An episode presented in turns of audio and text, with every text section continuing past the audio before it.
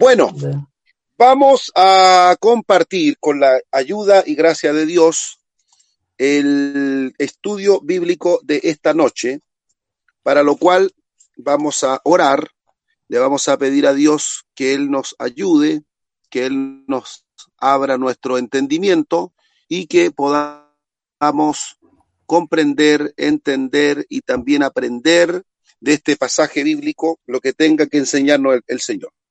Oremos, Padre eterno, te damos gracias por darnos una nueva oportunidad para reunirnos a través de esta plataforma virtual y estudiar un libro maravilloso como es el Evangelio de Juan.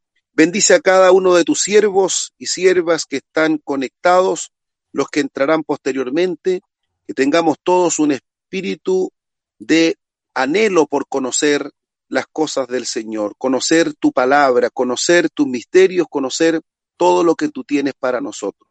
Padre, bendícenos en el nombre glorioso de Jesús. Amén y amén. Bienvenido a los que nos saludamos hace un momento, pero nos vamos ya a incorporar a este estudio bíblico. Eh, en esta ocasión, capítulo 5, el paralítico de Betesda. Leo, después de estas cosas, había una fiesta de los judíos y subió Jesús a Jerusalén. Eso es muy importante, lo vamos a ver en un momento más. Probablemente ahí nos vamos a centrar. Y hay en Jerusalén, cerca de la puerta de las ovejas, un estanque llamado en hebreo Betesda, el cual tiene cinco pórticos. En ellos yacía una multitud de enfermos, ciegos, cojos y paralíticos que esperaban el movimiento del agua.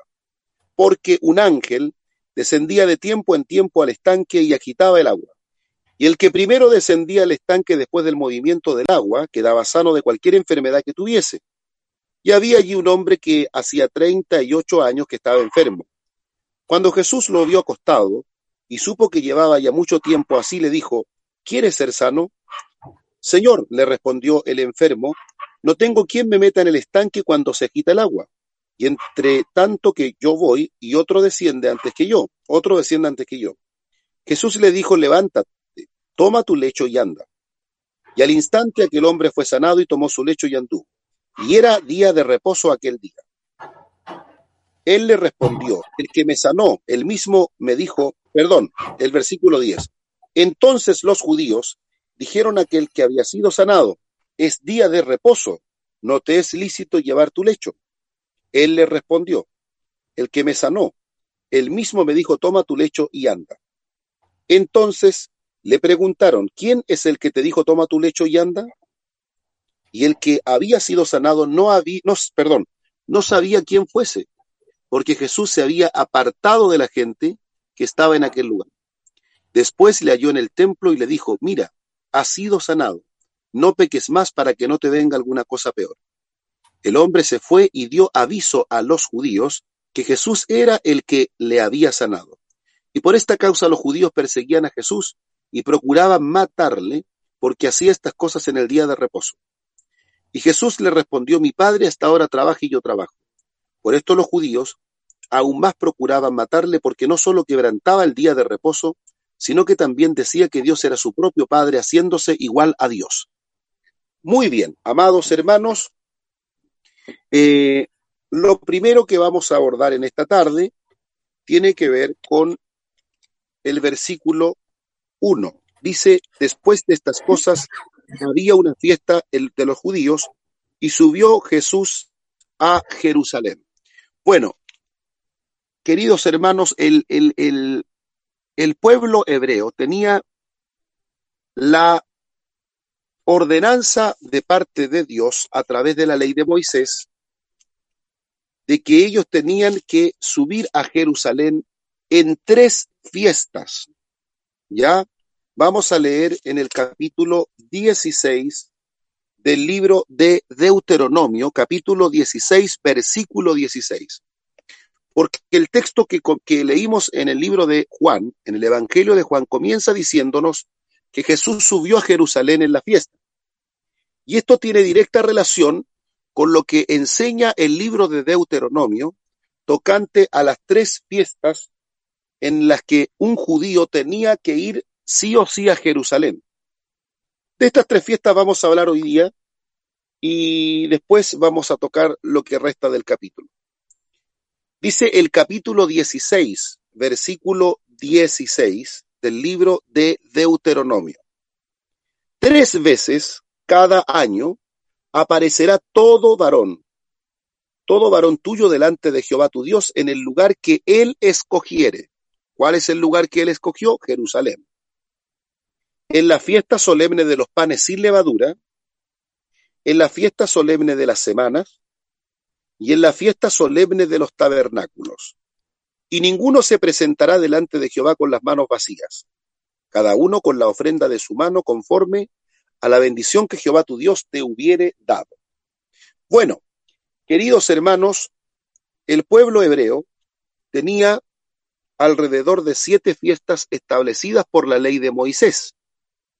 Siete. La fiesta de la Pascua, eh, que también se le denomina la fiesta de los panes sin levadura, la fiesta de las semanas, o también llamada la fiesta del Pentecostés, la fiesta del nuevo año judío o la fiesta de las trompetas, la fiesta del día del perdón o también conocido como Yom Kippur, la fiesta de las enramadas o conocidas también como los tabernáculos, bueno, la fiesta de la dedicación y la fiesta del Purim, que se establece en los días de Esther. Ahora, el Señor le dijo a Moisés que el pueblo, los varones, tenían que subir a Jerusalén al menos tres veces al año. Tenían que estar en estas fiestas. ¿Ya? Por eso que dice el texto que había una fiesta de los judíos y Jesús subió a Jerusalén. Esto de ya nos presenta la clara idea de que Jesús no vino a abrogar la Torá, y como los judíos luego lo acusaban de quebrantar la ley, pero él aquí está mostrando absoluto respeto a la ley de Moisés, porque siendo varón, siendo judío, él sube a Jerusalén en esta fiesta.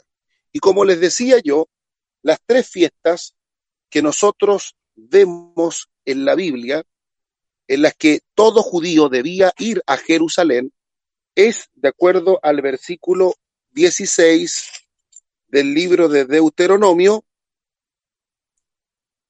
repito, 16 del libro de Deuteronomio, es, uno, la fiesta solemne de los panes sin levadura, que también se conoce en la Biblia como la Pascua. ¿Y esto por qué? Porque acuérdense que en la Pascua no se podía comer pan leudado había que sacar todo el hametz, como se dice en hebreo, o la levadura, y no podía haber levadura en ninguna casa judía donde se celebrara la Pascua.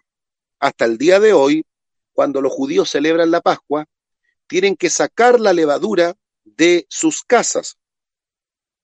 Entonces, cuando hablamos de la fiesta de los panes sin levadura, también estamos hablando de la Pascua porque es dentro de la misma Pascua un poquitito anterior, que la levadura, el hametz, todo lo que es leudado, tiene que sacarse por mandato divino de las casas hebreas.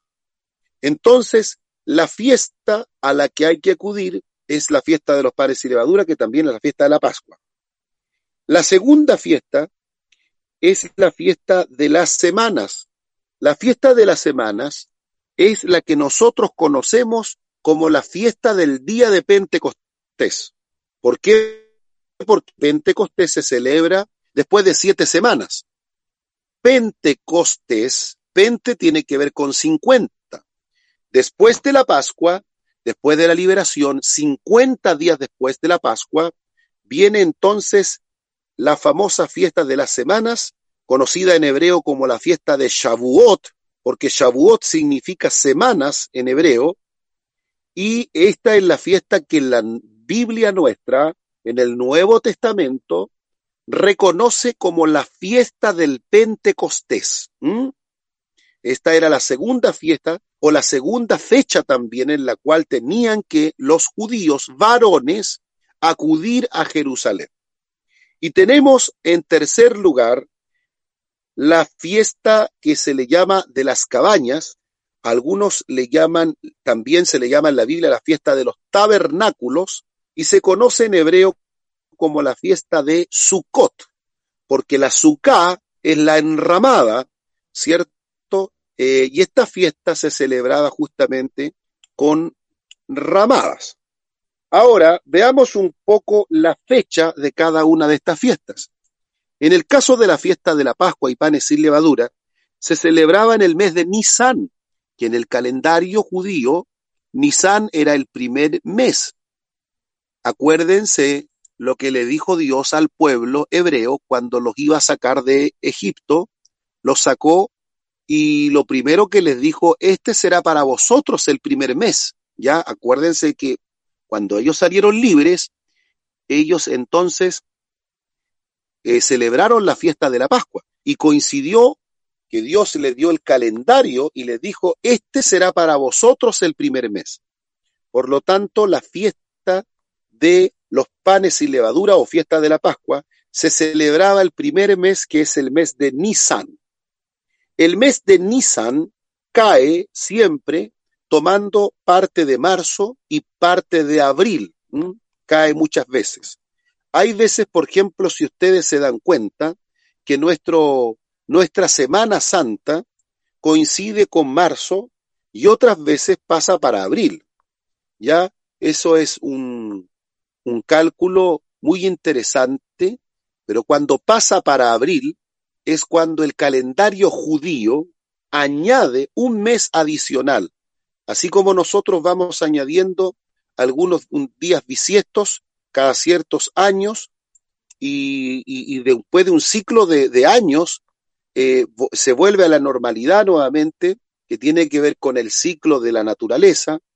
Eh, así también el pueblo hebreo añade cada ciertos años un mes adicional. Y cuando se añade el mes adicional en el calendario hebreo, entonces la fecha de nuestra Semana Santa que tiende generalmente a coincidir con la Pascua judía, andan cerca, es una fiesta que se prolonga, o mejor dicho, se eh, traslada para el mes de abril. O sea, ¿cuándo, ¿cuándo cae la Pascua en el mes de abril? ¿O cuándo cae la Semana Santa nuestra en el mes de abril? Cuando el pueblo hebreo añadió un mes más. ¿Mm? Añade literalmente un mes más. O sea, hay años en el calendario judío que que tienen 13 meses en lugar de 12, porque Israel añade un año más, o sea, perdón, un, un mes más cada ciertos años. ¿Ya? Luego tenemos la segunda fiesta, que es la fiesta de el Pentecostés o las enramadas. Esta fiesta sucede 50 días después, por eso la palabra pente o penta, de 50, de 5, 50. Por eso, eh, bueno, esta, esta fiesta les decía que 50 días después de la Pascua tenemos la fiesta del Pentecostés. 50 días, entonces estamos hablando del tercer mes judío, que es el mes, es el mes de Sivan, que cae generalmente entre mayo y junio en nuestro calendario. ¿Ya? El mes de Sivan, el tercer mes judío. En el tercer mes judío se celebra la fiesta de las semanas, o también conocida en el Nuevo Testamento como la fiesta del Pentecostés. ¿Ya? Que es una fiesta que tiene mucha relación con la cosecha. Y por eso que el sacerdote toma dos panes de cebada los mece ante la presencia de Dios en el templo y se le da gracias a Dios por la cosecha. Ya esta es la fiesta del Pentecostés o la fiesta de las semanas. Todavía no hablo qué es lo que se celebra, lo voy a dejar para un rato más. Y finalmente tenemos en el séptimo mes la tercera fiesta en donde todo judío tenía la obligación de ir a Jerusalén en el séptimo mes que se llama Tishri. Tishri es el nombre del séptimo mes. Se celebra la fiesta de las enramadas. ¿Ya? Fíjense el dato curioso. eh, nosotros tenemos una fiesta de, de ramadas también. ¿En qué mes se celebra nuestra fiesta de ramadas?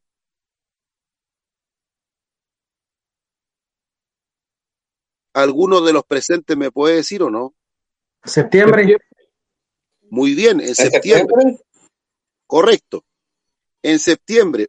Bueno, algunos que se quieren hacer los que no saben, sabemos que en septiembre son las ramadas. Chicha y empaná. Bueno, el tema es que fíjense que las enramadas judías también se celebran en septiembre. En una oportunidad conversaba con el rabino Ángel Kreiman y me decía que la incorporación de las ramadas en Chile en el mes de septiembre tiene mucha relación y se debe a la influencia judía. No sé, eh, eso está para analizarlo en la historia. ¿Ya? Claro que las celebraciones son totalmente distintas. Sin embargo, las enramadas judías, que también se celebran con ramas, se dan justo en el mes de septiembre como pasa con nosotros en cuanto a las fiestas patrias. ¿Ya? ¿Qué tipo de coincidencia habrá aquí? Según algunos judíos hay mucha coincidencia. En otras palabras, algunos han llegado a decir que las ramadas nuestras tienen cierta influencia de la tradición judía. ¿Quién sabe? Bueno, entonces las tres fiestas, la primera es el primer mes, la fiesta de la Pascua o panes sin levadura, luego 50 días después que coincide con el tercer mes, que es el mes de Sivan, que cae entre mayo y junio, se celebra la fiesta de las semanas o del Pentecostés, y el séptimo mes, que es el mes de Tishri, que cae para nosotros entre septiembre y octubre, toma la fiesta de las enramadas, conocida por nosotros como la fiesta del Pente, perdón, la fiesta de los tabernáculos, la fiesta de los tabernáculos. En Pascua o panes sin levadura, en Pentecostés y en la fiesta de los tabernáculos, los judíos varones tenían que acudir a Jerusalén, es decir, en el mes de Nisan, en el mes de Sivan y en el mes de Tisri, ellos tenían que estar en Jerusalén. Vamos a dejar en esta oportunidad alguna pregunta que alguien quiera realizarnos mientras nos preparamos para saber qué celebra cada una de estas fiestas, por qué Jesús va a Jerusalén, justamente dice la Biblia, y había una fiesta de los judíos y Jesús subió a Jerusalén. La persona que desea hablar puede hacerlo. ¿Quién, quién, quién es?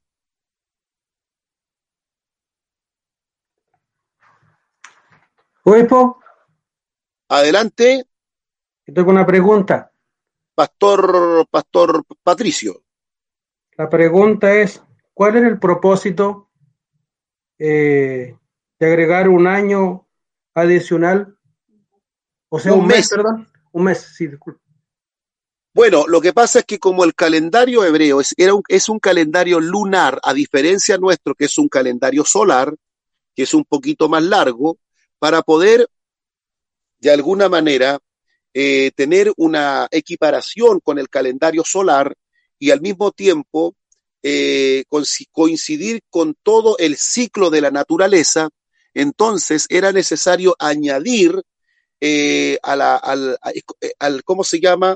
al año lunar judío un mes adicional. De esa manera vuelve nuevamente el ciclo a manejarse o vuelve a coincidir con todas las estaciones propias del, del, del digamos, de la naturaleza. En el, acuérdense que estas fiestas tienen mucho que ver con la cosecha y cosas así. Entonces era importante que vaya, eh, fueran, fuesen coincidiendo. Lo mismo pasa a nosotros también para poder adaptarlo en, eh, adaptarnos en todo lo que es el, el ciclo de traslación y rotación, eh, teniendo nosotros un calendario solar, tenemos que añadir cada cierto tiempo un, un, un, un, ¿cómo se llama? Unos días adicionales en el mes de febrero y se transforma en un mes bisiesto.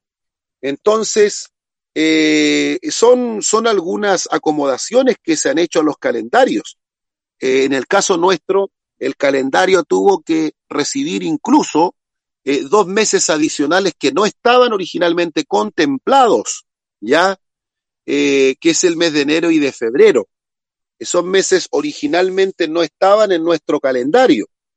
Ah, y, la prueba de eso es que, por ejemplo, el mes de septiembre, eh, que nosotros hoy día lo tenemos en el noveno mes, sin embargo correspondía al mes séptimo, por eso se llama septiembre.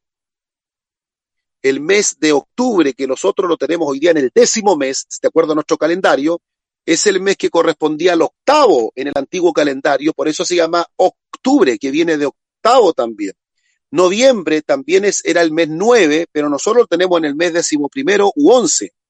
Y diciembre, que viene de diez, lo tenemos en el número doce, todo esto por la añadidura de los dos primeros meses. Los calendarios han tenido que irse adaptando a través de los tiempos. Ya ese es un tema bastante delicado y bastante con bastante información. Si ustedes lo quieren estudiar, lo pueden googlear, lo pueden investigar acerca de la historia del calendario lunar y el calendario solar. Ya ahí tienen material para estudiar.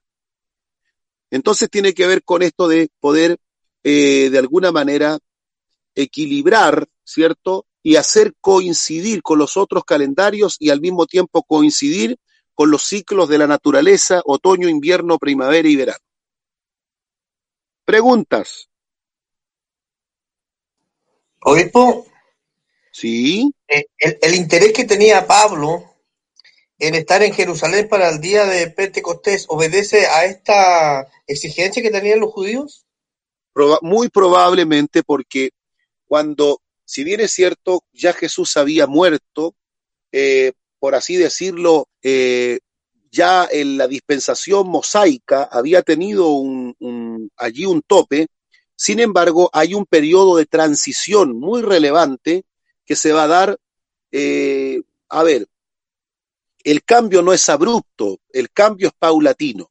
Y todos los judíos, incluso conociendo al Mesías, a Cristo como Señor y Salvador, no abandonan la Torá, no abandonan las fiestas de Israel, pero sí eh, reinterpretan las fiestas en función ahora del Mesías.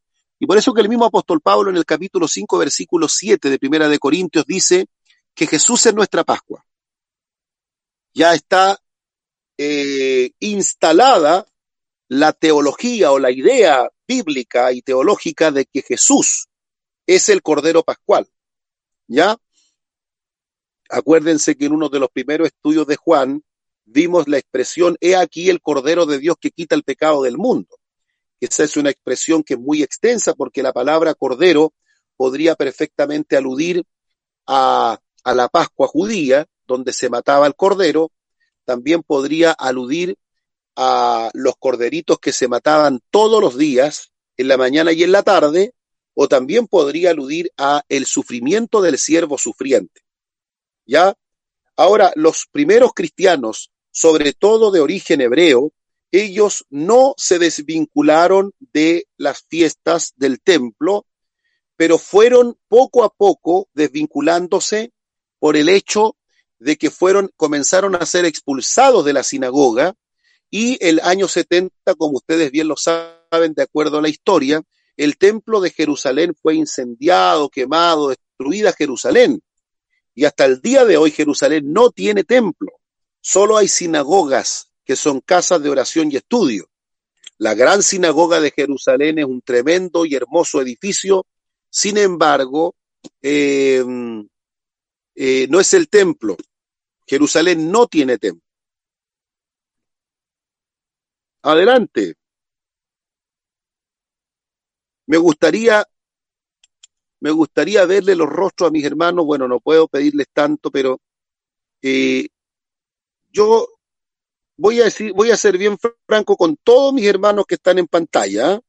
algo muy, eh, yo hago clase por muchos años y de repente no verle los rostros, solo ver nombres, eh, no sé, como que para mí personalmente como que se me despersonaliza un poco eh, mi función pedagógica, ¿ya? Eh, no los critico, pero bueno, a veces no sé quién me está hablando. ¿Obispo? Sí.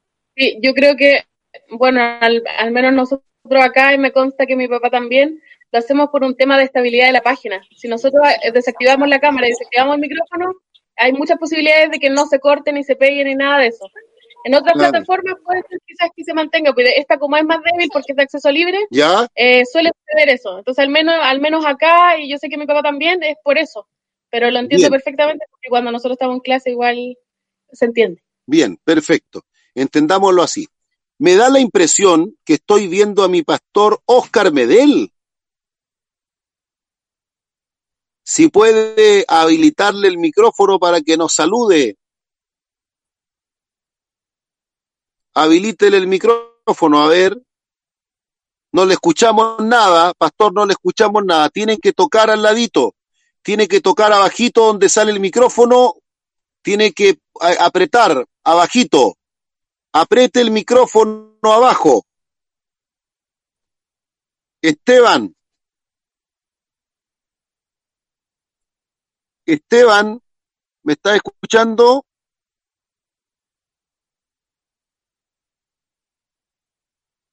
abajito de la pantalla hay unos circulitos, hay unos círculos, hay un círculo que tiene una cámara, el del medio tiene un teléfono y el de la izquierda tiene un micrófono. Ese hay que apretarlo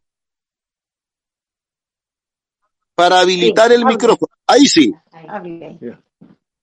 Ahora sí, pastor me escucha. Ahora le escuchamos. Excelente, mi amado pastor. Le mando un abrazo.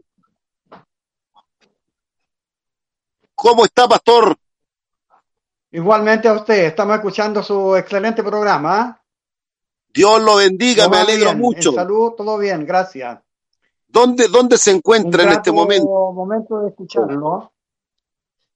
¿Está en la Nalwe todavía? Estoy en la casa de mi hijo Gabaliel en en Cañete, acá en el campo. Le envía afectuosos saludos a todos los hermanos de Cañete, a su familia. Muy, bien. Muchas gracias. Vamos a continuar entonces. Seguimos, escuchando. Seguimos escuchando. Muy bien, gracias, Pastor Oscar. Un abrazo para usted, para Gamaliel, para toda la familia. Bueno, Continuamos entonces, estamos analizando el capítulo 5 del libro, del libro de, eh, del libro de Juan, donde se dice claramente de que Jesús subió a la fiesta, eh, Jesús subió a Jerusalén. Bueno, hemos dicho que hay tres fiestas obligatorias donde los judíos tenían que subir a Jerusalén.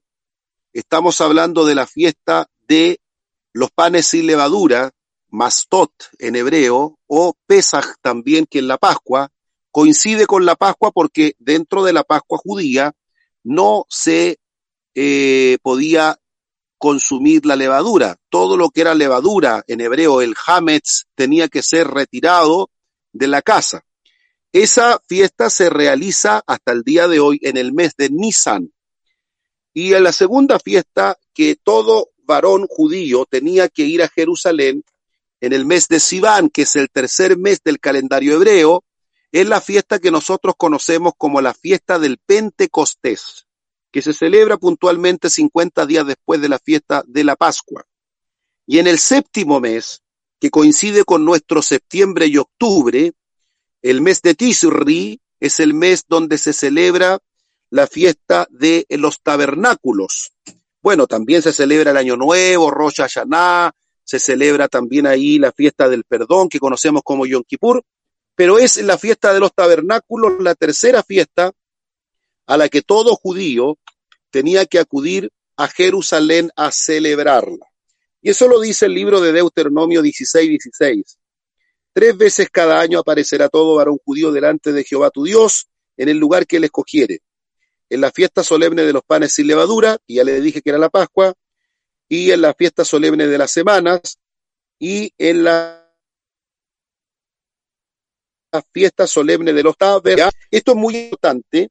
Jesús aquí manifiesta su total apego y reconocimiento y respeto a la Torá de Moisés, a diferencia de lo que posteriormente le van a adjudicar que él no respeta el Shabbat, no respeta la observancia del sábado, sí la respeta, lo que pasa es que Jesús eh, no está de acuerdo con la tradición oral de los ancianos, que es distinto. Acuérdense que la tradición oral de los ancianos es la, eh, la tradición que gira en torno a la interpretación de los 613 mandamientos. Y muchas veces la tradición oral de los ancianos, sobre todo de interpretación farisea, eh, sucedía que le ponían mucho más cargas que pudiesen llevar los, los, los mismos israelitas. Esta tradición oral de los ancianos se comenzó a escribir el siglo segundo de la era cristiana. Y ahí tenemos lo que se conoce como la Mishnah, la Gemara y el Talmud, que es la verdadera enciclopedia judía de 63 tomos, donde aparecen todas las interpretaciones rabínicas de las distintas escuelas de maestros de la tradición farisea, en donde se pone por escrita la tradición oral de los ancianos que en ocasiones Jesús confronta fuertemente. ¿Ya? Eh, por lo tanto, Jesús es un respetuoso del Shabbat, pero Jesús confronta la tradición oral de los ancianos que es distinto. Ya, por ejemplo, la tradición oral de los ancianos sostiene que hay 39, eh, por así decirlo, prohibiciones en Shabbat. Y ahí hasta escribir. Hoy día, por ejemplo, un judío ortodoxo ni siquiera prende un celular en Shabbat. Eh, hay algunas ramas del judaísmo que enseñan que no se puede ni siquiera prender, por así decirlo, en un microondas un alimento en Shabbat. Entonces, hay distintas escuelas dentro del, de la judería sefaradí, de la judería, llamémosle también eh, masortí, son los nombres de las tradiciones que estoy hablando, y ustedes después los pueden investigar, si alguno quiere anotarlo, después lo investiga. Eh, digamos, hay distintas escuelas de interpretación, algunas, algunas escuelas rabínicas ortodoxas, ultra ortodoxas, conservadoras, y también hay rabinismo liberal, que, que, está muy de moda hoy día. Bueno, a ver, vamos a ver eh, preguntas hasta aquí, preguntas. La persona que tenga una pregunta, por favor, puede hacerla. ¿Ya? ¿Alguna pregunta?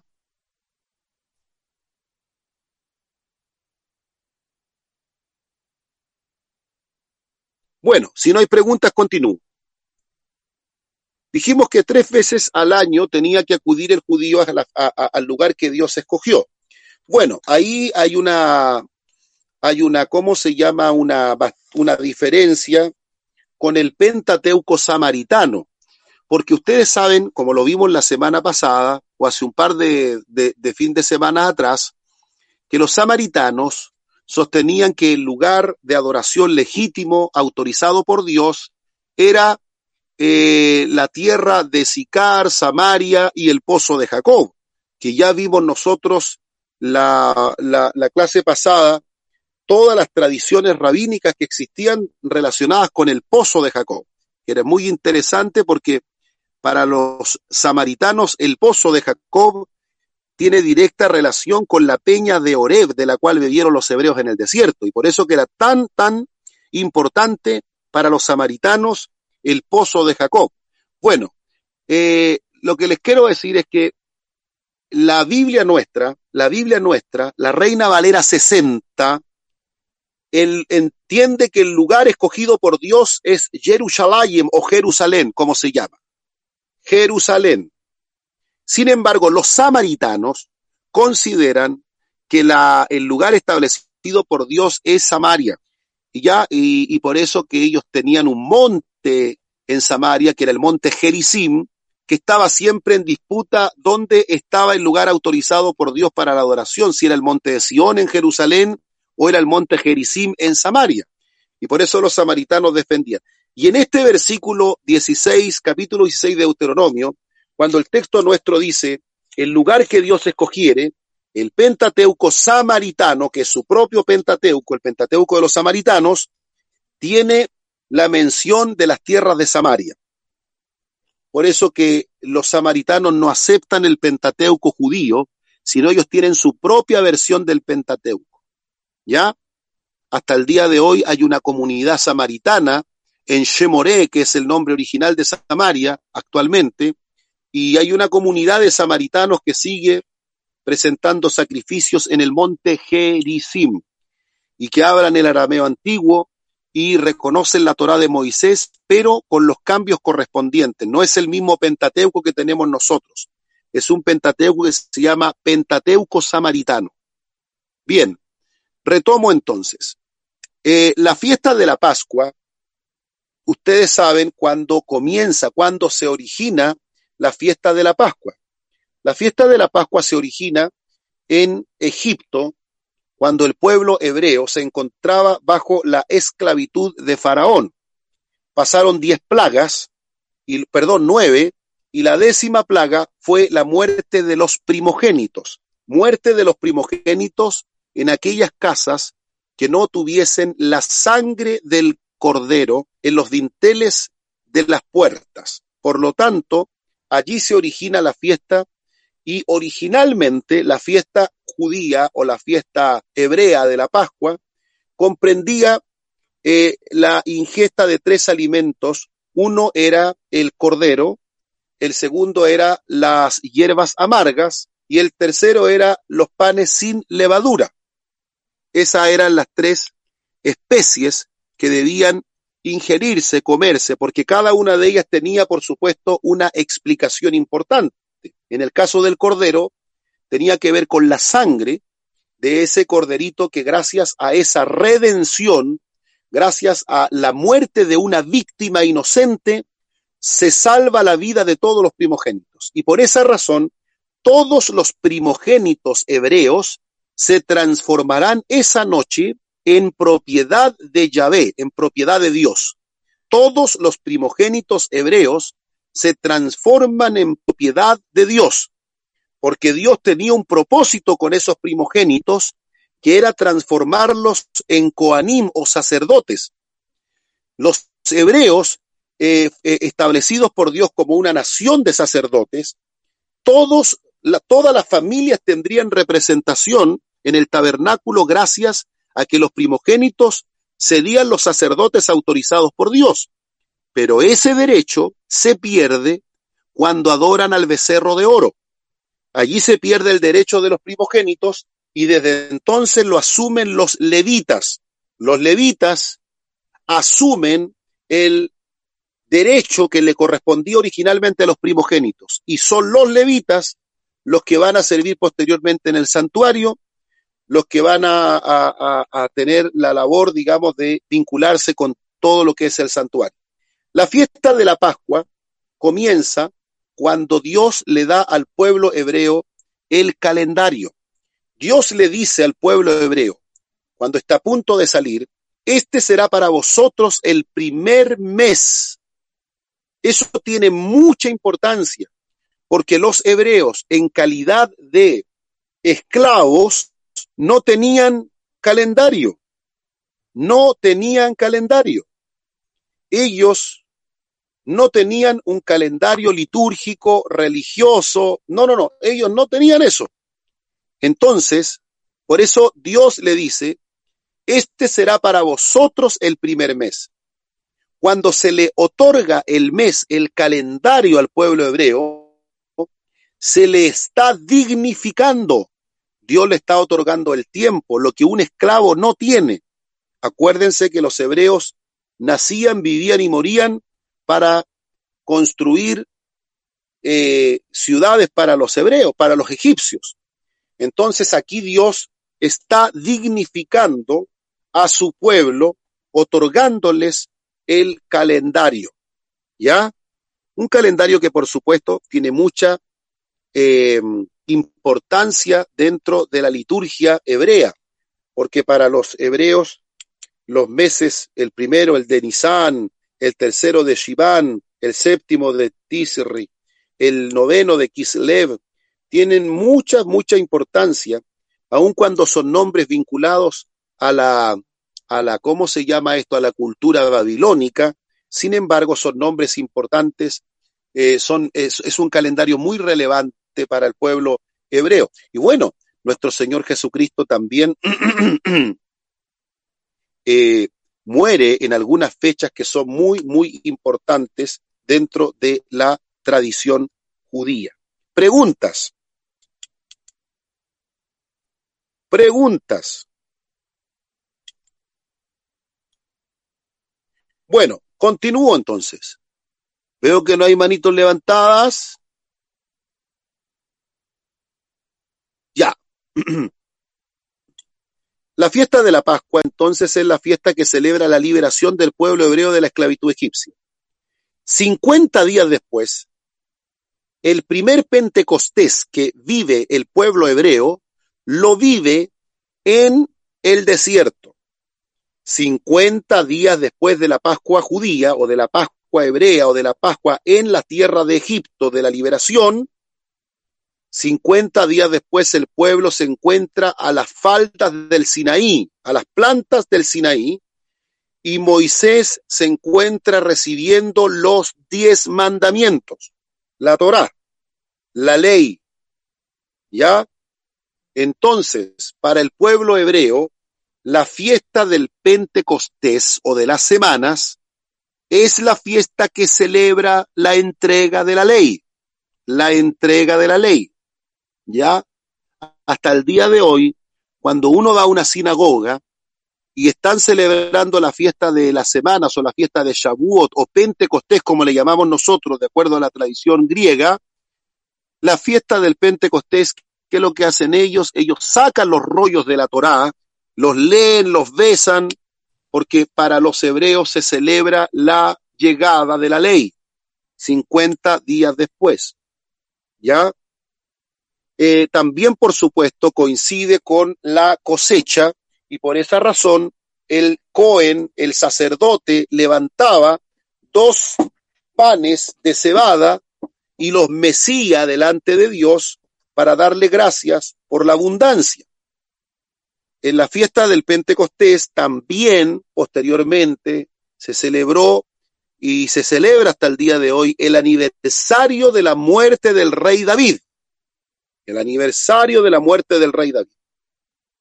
No es una coincidencia que en Pentecostés Pedro apóstol haya citado la muerte del rey David. Acuérdense en el mensaje de Hechos capítulo 2. Pedro habla del sepulcro de David. Justamente entre los hebreos se celebraba la muerte del rey David en la fiesta del Pentecostés. Bueno, Pentecostés es una fiesta donde los hebreos sacan la Torá, los rollos de la ley, y en algunas tradiciones más ortodoxas, jasídicas, se baila con la Torá eh, de alegría, y bueno, eh, también celebra la abundancia que el Señor ha otorgado en la fiesta del el Pentecostés. Y tenemos la tercera fiesta, que es la fiesta de las enramadas o también las cabañas o en su traducción hebrea la fiesta de Sukkot. La palabra Sukkot es una palabra plural. Eh, la, la, palabra singular es Sukkah. Sukkah es una enramada, ¿ya? Eh, cuando un judío se compra una casa, por ejemplo, en Israel, siempre eh, se compra una casa con un pequeño balconcito porque ahí hacen las enramadas en el mes de Tisri, corresponde más o menos entre septiembre y octubre en, nuestra, en nuestro calendario juliano y solar, eh, en el mes de Tisri, en el mes séptimo, se celebra en Israel y en toda la judería mundial la fiesta de las enramadas. ¿Qué es lo que celebra la fiesta de las enramadas o la fiesta de las cabañas o la fiesta de Sukkot? Esta fiesta celebra y conmemora los 40 años que el pueblo hebreo pasó en el desierto. Y esta fiesta se celebra con cánticos, procesión y con el derramamiento de agua. Se, extraía agua del estanque de Siloé y se asperjaba, se derramaba, se esparcía en los atrios del templo. Era la manera como litúrgicamente los coanín sacerdotes de Israel lideraban la fiesta de las, eh, las enramadas o la fiesta de los tabernáculos. Fue en esa fiesta, fue en la fiesta de los tabernáculos, cuando se estaba derramando el agua, cuando Jesús se pone en pie y dice, el que tenga sed venga a mí y beba. Como dice la escritura, de su interior correrán ríos de agua viva. Entonces hay una relación directa, porque para la tradición judía, el Mesías era la peña de Oreb o, estaba representado en la peña de Oreb. Eso lo dice la literatura judía, rabínica y el Targum, que son traducciones arameas de la Torá hebrea. El Mesías, eh, en la peña de Oreb representa al Mesías, y por eso también lo dijo Pablo. Todos bebieron de la bebida espiritual de la roca que los seguía y la roca era Cristo. ¿Ya? Entonces, muy importante estas tres fiestas porque una nos habla de la redención, que es la muerte del Cordero, la Pascua, la liberación. La otra nos habla de la entrega de la palabra, la entrega de la ley y también la venida del Espíritu Santo en el día de Pentecostés. Y la otra nos habla del cuidado protector de Dios para con su pueblo, que así como Dios protegió a Israel en el desierto durante 40 años, no le faltó el pan y el agua, así también Dios protegerá a su pueblo de todas las vicisitudes, adversidades que vivamos en esta tierra. Ya estas fiestas son muy importantes y por eso que quise comenzar el estudio del capítulo 5 del libro de Juan, cuando habla de esta expresión, había allí una fiesta de los judíos y subió Jesús a Jerusalén. Entonces Jesús sube a Jerusalén porque el libro de Devarim o Deuteronomio 16, 16 dice que todo varón judío debe subir tres veces al año, en la fiesta de la Pascua, panes y levadura, en la fiesta de Pentecostés y en la fiesta de las cabañas. ¿Ya? Preguntas. Preguntas.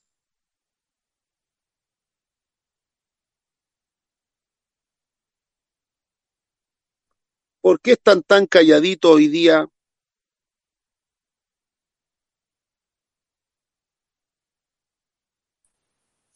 Obispo, ah, ¿me escucha? Sí, ¿con quién hablo? Hermano Isaías. Isaías, Isaías Los saludo, obispo, en el nombre de Jesús. Muchas gracias, también para usted, bendición. Y mis hermanos en Cristo. Eh, la razón por la cual desactivo también la cámara, obispo, es para tener mejor señal auditiva. Perfecto. Esperando igual que usted nos pueda entender. Ya, lo, entiendo, Una pregunta que no es tan eh, singular.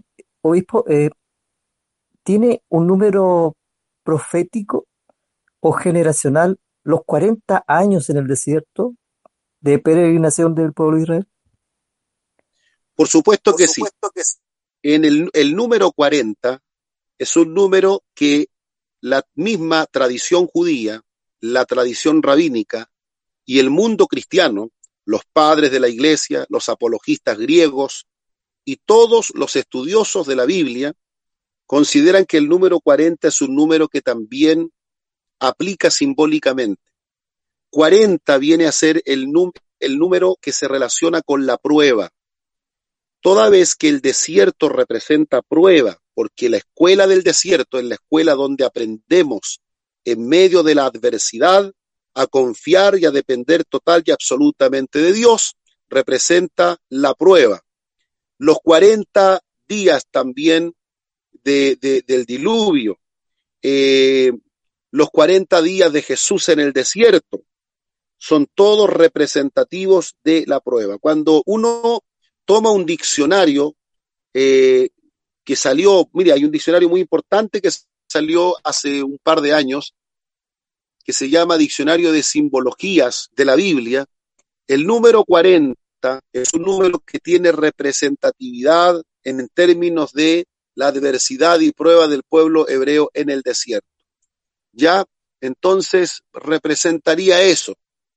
Eh, bueno, también se ha dicho que el número 40 nos habla de también una generación. Eso también lo podemos ver claramente porque ustedes saben que toda la generación que vivió en el desierto pereció y se levantó una nueva generación, que fue la que posteriormente entró a la tierra de Canaán bajo el liderazgo de Josué. También pasa por un cambio generacional. Pero yo, en lo personal, prefiero referirme a los 40, al número 40 como un número que simboliza la prueba. ¿Ya? Esa es mi percepción hasta aquí. Si alguien tiene una, una revelación o un, un conocimiento mayor, eh, eh, eh, es probable, es probable, claro que sí, no, no soy dogmático en lo que estoy diciendo. Para mí representa la prueba, pero podría eventualmente representar muchas otras cosas más. en numerología bíblica se entiende de que el, el, el, número 40 es un número que tiene mucha, mucha profundidad eh, bíblica y teológica. Sin duda que sí. Preguntas.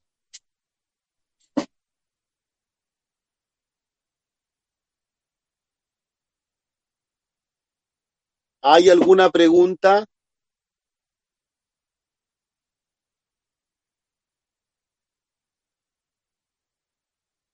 Pastor Luengo lo veo con carita de pregunta. No, es que es difícil preguntar porque es tan clarito. no, no, no se me ocurre alguna pregunta. Yo creo que a muchos Bueno, lo, lo que les voy a decir para terminar con este tema, eh, les voy a decir que cuando sucedió el pecado del becerro de oro, con esto voy a terminar, hubieron cuatro consecuencias del pecado del becerro de oro. La primera consecuencia de la adoración al becerro de oro fue el hecho de que los primogénitos de los que estábamos hablando hace un momento, esos primogénitos que se transformaron en propiedad de Dios, esos primogénitos, queridos hermanos, perdieron el derecho al sacerdocio.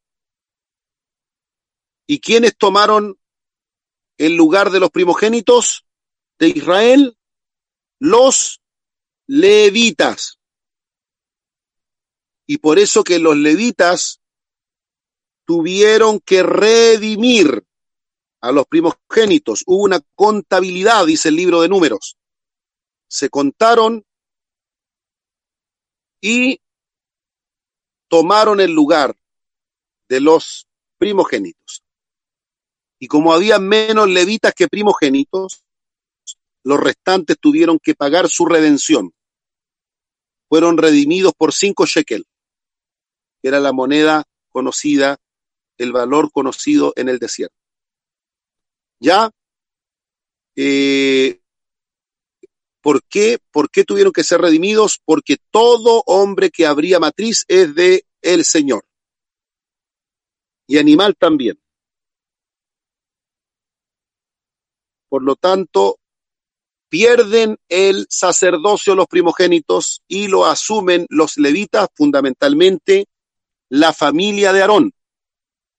Todos los coanim o sacerdotes salen de la familia de Aarón. Solo cambian, solo cambia la familia de Aarón en los tiempos de Salomón por una especie de confabulación absalónica y allí toma el sumo sacerdote Sadoc y viene una nueva familia levítica a tomar el sumo sacerdocio.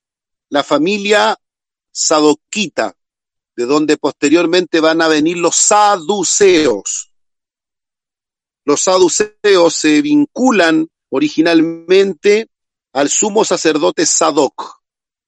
La segunda consecuencia del pecado del becerro de oro fue la muerte de los la muerte de los que adoraron el becerro. Murieron como tres mil personas.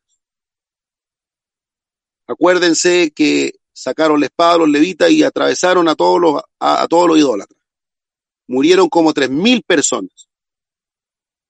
Tercera consecuencia del pecado del becerro de oro, la tienda en donde el Señor moraba en medio del campamento tuvo que ser sacada del pueblo, o mejor dicho, del campamento. Y eso dice el libro de números 34, 33, 34.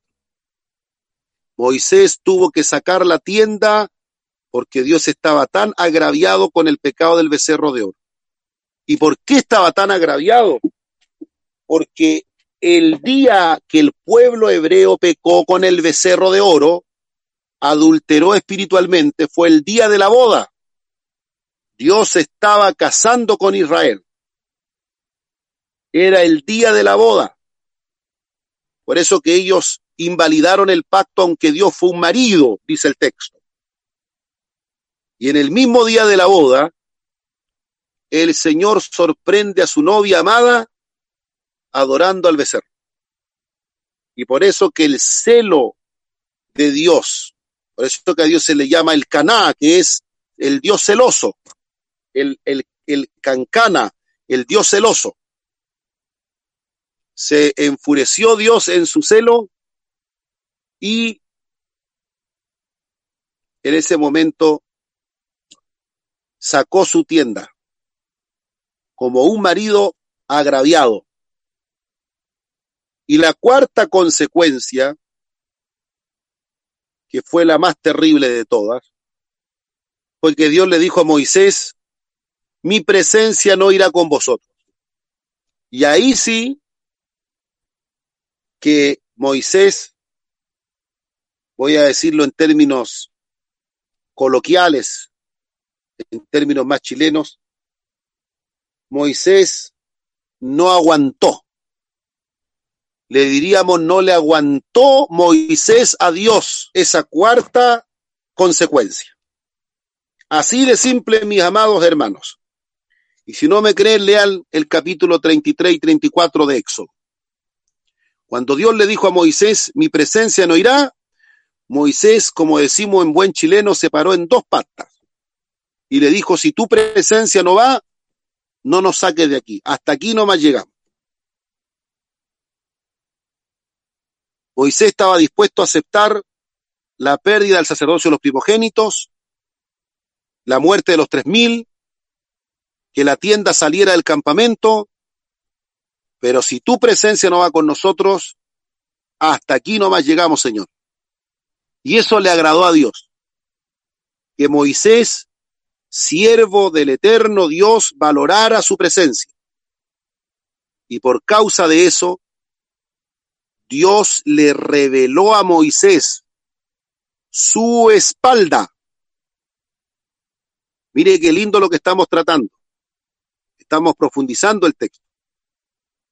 Dios le reveló a Moisés su espalda. Acuérdense que Moisés le dijo, quiero ver tu rostro. Y Dios le dijo, no me verá hombre y vivirá. Pero yo pasaré por la hendidura de la peña y no verás mi rostro, pero verás mi espalda. Verás mi espalda.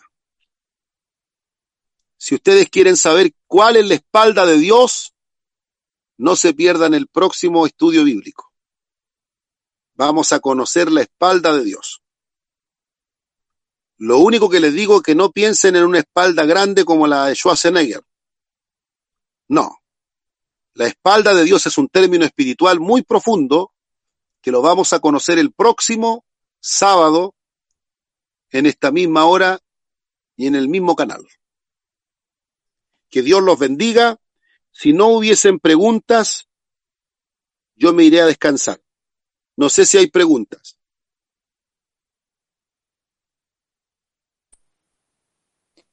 Obispo, eh, Juan el Bautista, por derecho, eh, pertenecía a la casta sacerdotal además, ¿verdad? Gracias. Juan Bautista no solo era levita, sino que hijo de Zacarías, y al ser hijo de Zacarías, entonces él pertenecía a la casta sacerdotal levítica que podría haber perfectamente heredado el sacerdocio, porque el sacerdocio en Israel, igual que la realeza, eran cargos y funciones heredables. Los reyes hacían heredar a sus hijos el trono. Por ejemplo, David, luego Salomón, luego Roboam y así sucesivamente. Los sacerdotes también tenían que heredar sus hijos el sacerdocio. Y por eso tenemos a Aarón, Nadab, Abiu, Eleazar, y así continúa en la heredad del sacerdocio porque eran cargos heredables. El único cargo que no era heredable era el de profeta, porque el profeta era por vocación o llamado. Dios llamaba al profeta, no importando de qué tribu o qué familia perteneciera. Pero los sacerdotes y los, y los reyes venían a través de un cargo heredable porque Dios lo había establecido así. En el caso de Juan Bautista, ¿cierto?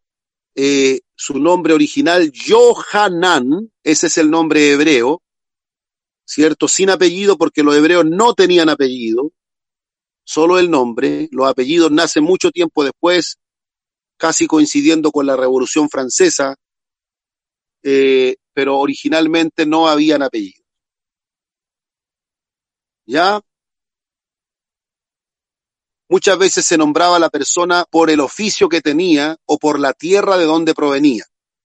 Por eso que se dice Jesús o Yeshua de Nazaret. Por eso que se dice Joseph de Arimatea, José de Arimatea. O también se le llama Simón el cananista porque su, su ¿cómo se llama?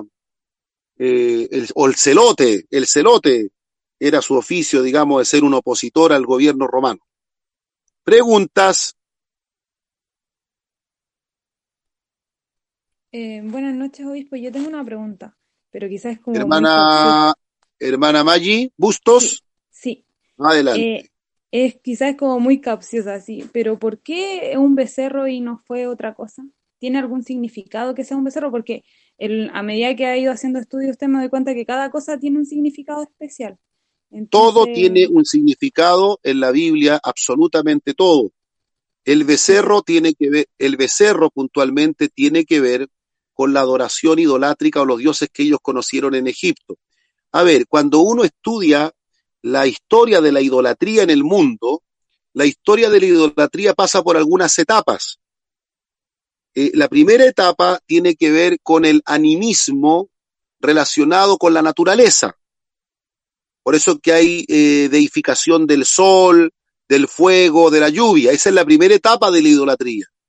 Posteriormente, el ser humano comienza a poner sus ojos aquí en la tierra y lo que deifica son los animales, sobre todo los animales que tienen cualidades de ser, por, de alguna manera, sementales de la, de la procreación, porque hay mucho culto a la a la naturaleza y también hay cultos a la fertilidad. Y, los bueyes, los becerros representaban eso también. Entonces pasa eh, eh, del primer estadio animista al estadio de la, de, de la adoración de, en figura de animales, ¿ya? Y bueno, posteriormente ya va derivando a otras formas de idolatría, la historia misma del paganismo pero tiene mucho que ver con los cultos a la fertilidad.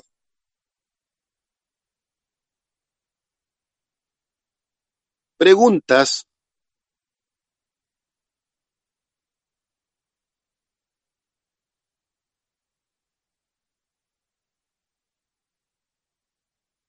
Preguntas. Muy bien. Que el Señor Dios Todopoderoso bendiga a sus hijos que en esta noche se convocaron en esta plataforma virtual para poder aprender un poquitito más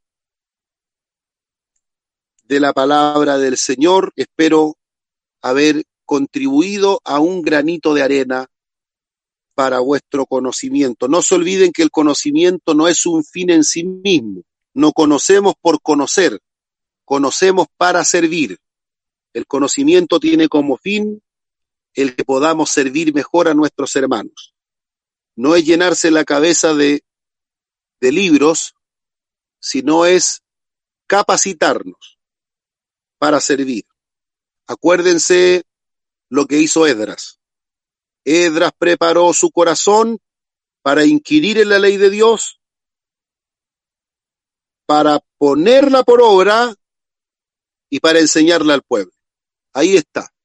Ese es el orden.